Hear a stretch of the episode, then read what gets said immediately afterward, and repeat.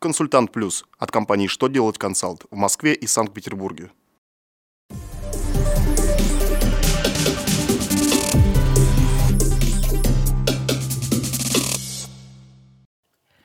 Добрый день! Для вас работает служба информации телеканала «Что делает ТВ». В студии Александр Трифонов и в этом выпуске вы узнаете.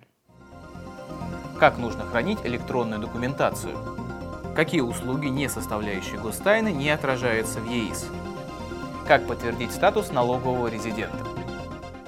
Итак, о самом главном по порядку.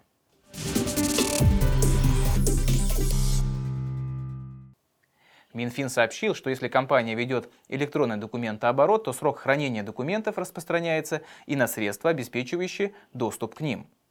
Ведомство напомнило, что документы, связанные с организацией бухучетом, необходимо хранить в течение пяти лет с года, в котором они в последний раз использовались при составлении бухгалтерской отчетности.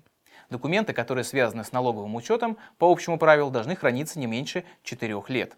Если документооборот компании ведется в электронном виде, то помимо самой документации, положенной для ее хранения срок, действует также на средства для ее воспроизведения и ключи проверки подлинности электронной цифровой подписи.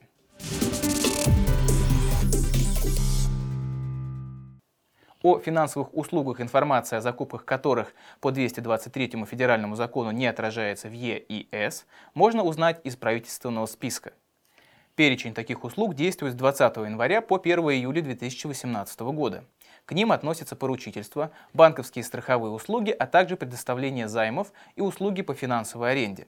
Помимо этого списка услуг существуют и другие, данные о закупках которых не размещаются в ЕИС, хотя они и не составляют гостайны.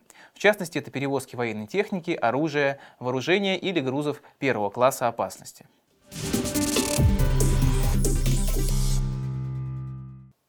налоговая служба сообщила о запуске сервиса, подтверждающего статус налогового резидента. 16 января начал работать сервис, с помощью которого можно проверить и подтвердить резидентский статус сотрудников, которые часто бывают за рубежом, а также иностранных сотрудников, статус которых вызывает сомнения. Резидентский статус необходим прежде всего для того, чтобы верно рассчитать НДФЛ для сотрудника. Статус резидента в сервисе может подтвердить и сама компания. Это нужно при работе с иностранными партнерами. Также сервис будет полезен при проверке подлинности документа, которым подтверждается статус налогового резидента.